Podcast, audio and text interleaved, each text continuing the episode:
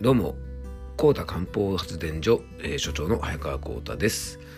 えー僕はですね、山梨県伊佐温泉という町で、えー漢方を活用した、えー健康相談を普段は行っております。えーこんな風にですね、ポッドキャストを使って健康情報をお伝えしたり、えー地元ではラジオ番組なんかに出演しながら、えー皆さんに健康のことをちょっとお伝えしております。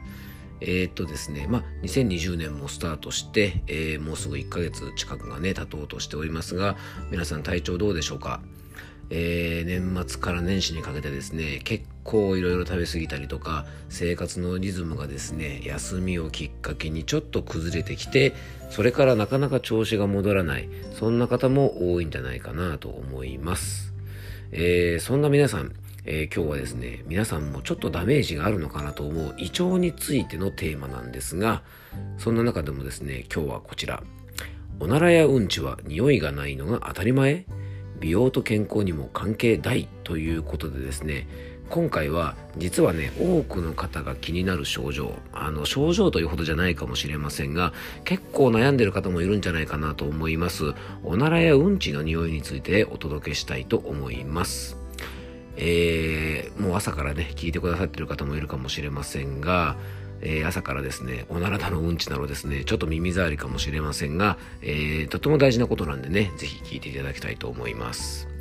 えー今回ですね、まあ、この話題をちょっと取り上げようかなと思ったのもですね、ツイッターでですね、えーお伝えしている健康情報の中で、結構ですね、こちらの、えー話題が反応が良かったんですね。えーということでね、あの、たくさんの方が気にしてることじゃないかなと思います。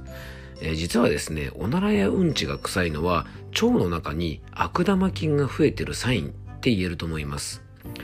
おならとかうんちっていうのはですね、皆さんが臭いもの、ね、汚いもの、そんなイメージあると思いますが、えー実はですね、おならやうんちの本来の匂いというのは、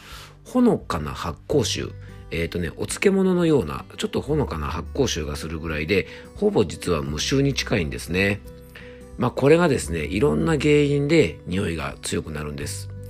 もしかしたら皆さんね、あの経験があると思いますが、もしかしたらじゃないですね。あのかなりの確率で皆さん経験していると思いますが、結構食べたもので影響されますよね。例えばですね、焼肉食べた後とかですね、油物を食べた後、まあ、食べ過ぎ飲み過ぎした後なんかは、まあまずね、匂いきつくなりますよね。これはね、食べ過ぎた食べ物の未消化のタンパク質なんかがですね、異常に発酵して悪臭になっちゃうんですね。えー、皆さんどうでしょう？おならやうんちなんてね、臭いのが当たり前って思ってませんか？ね、あの、決してそうじゃないですよね。えー、おならやうんちはですね、これどんな人でも必ず起こる人間の大切な生理現象なんです。体の老廃物を外に出す。まあ、ある意味ですね、栄養を補うのと同じぐらい、えー体のゴミ処理って大事なんですよね。このうんちやおならですが、えーさっきも言ったようにですね、本当は無臭なんですね。これが食べたものとか体調により猛烈に臭くなる。よく卵の腐ったような匂いなんかね、そんな腐敗臭がするような便になること、ね、きっと皆さんあると思います。じゃあ、その原因なんですが、先ほども言ったようにですね、一番の原因は食べ過ぎです。ね、腸内に食べ過ぎが原因で、まあ、これもさっきも言いましたが消化しきれないタンパク質とかアミノ酸あと脂肪分なんかが残って異常発酵することによってですねアンモニアやインドール硫化水素スカトールメタンガスなどの有害物質が発生するんですねこの有害物質により活性酸素が反応して、えー発生して腸内環境が悪くなり様々な病気の原因となります。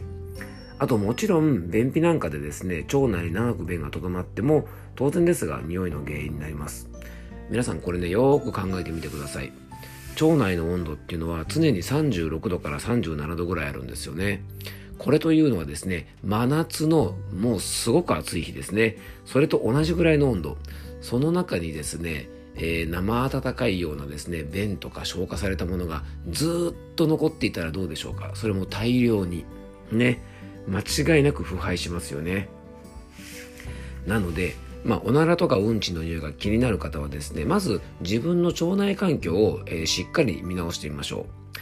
えー、ちょっと復習になりますが、こんな生活はうんちやおならを臭くするということで、えー、まずは肉の食べ過ぎ、特に脂肪の多い部分ですね。こういったものの食べ過ぎ、あとは揚げ物や油をたくさん使った料理を食べた後、これはですね、胆汁の分泌がかなり過剰になるので、便自体が黒くなったりとかですね、匂いもすごくきつくなります。あとはね、生物とか消化の悪いものを食べた後ですね、これもすごくしょ、ね、あの便の匂いがきつくなります。あとは腸内環境の悪化ですから発酵食品ねこういったものを食べる機会が少ないと腸内環境が悪化して便に匂いがつきやすいと言えると思います。あの皆さん発酵食品っていうと思い浮かぶものなんですか？大体僕もですねいつもセミナーとか講演で皆さんにお聞きするとですねまず出てくるのがヨーグルト。そうヨーグルトもねすごくいい食品なんですがそれだけじゃないんですね。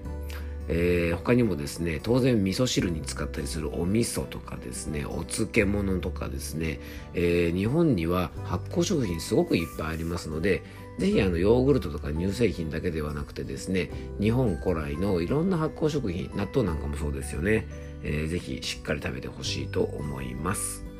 あとはいい便を作るためには食物繊維をしっかりとってほしいんですねこの食物繊維もですね、バランスがすごく大事で、野菜ばっかり食べればいいってもんじゃないんですね。えー、例えばまあそういう野菜とかですね、キノコに含まれていて、えー、水に溶けない、えー、不溶性食物繊維なんかもね、しっかりとっておくと、これはね、便の傘が増えて、腸の中しっかり掃除してくれます。それと一緒に海藻とかですね、えっ、と、こんにゃくに入ってるグルコマンナン、えっとね、こんにゃくに関しては凝固剤を使ったりするといわゆる水溶性の食物繊維から、えー、不溶性に変わるものもあるなんていうのでちょっとねものによって異なるんですが、えー、基本的には海藻なんかに含まれてるですね水溶性食物繊維というものが、えー、老廃物を吸着したりですね水に溶けて、えー、便を滑りやすくしたりするのでこちらもですね非常に大事なんですね。このね食物繊維の割合は腸内環境におすすめなのはよく2対1なんて言われてですね野菜とかそういうキノコなんかに含まれてる、えー、不溶性食物繊維が2に対して、えー、海藻類なんかを1ぐらいの割合で取っておくと非常にお通じになんて言われるんですね。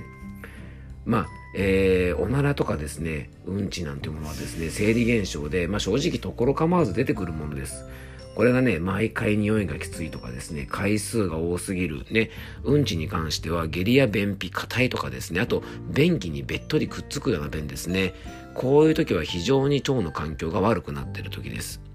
えー、ま、毎日のですね、えー、お通じ。これはですね、体からの大事な頼り。ね、よく、大便とはよく言ったもんですよね。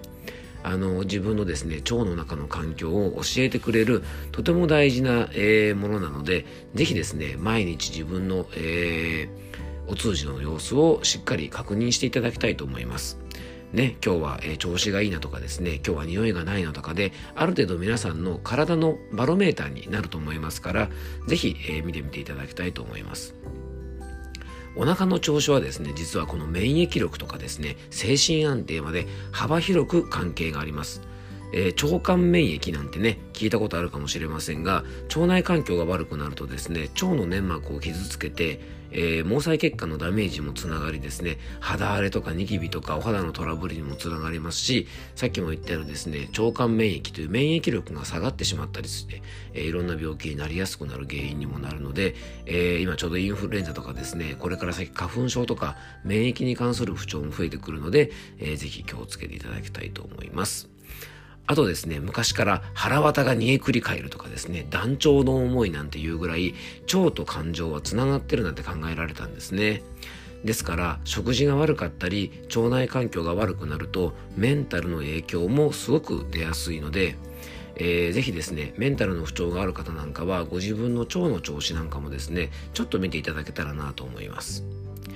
たかがおなら、たかがうんちとですね、まあ、侮らず、ぜひですね、変な匂いがするときは、これ繰り返しになりますが、体からの大事なサイン、教えてくれてると思ってですね、食生活とかストレスケアでぜひ養生しましょう。ね、匂いの少ないおならやうんちは美容と健康の第一歩と言えると思います。えー、体の内側からぜひ、えー、きれいにしていただけていきましょうね。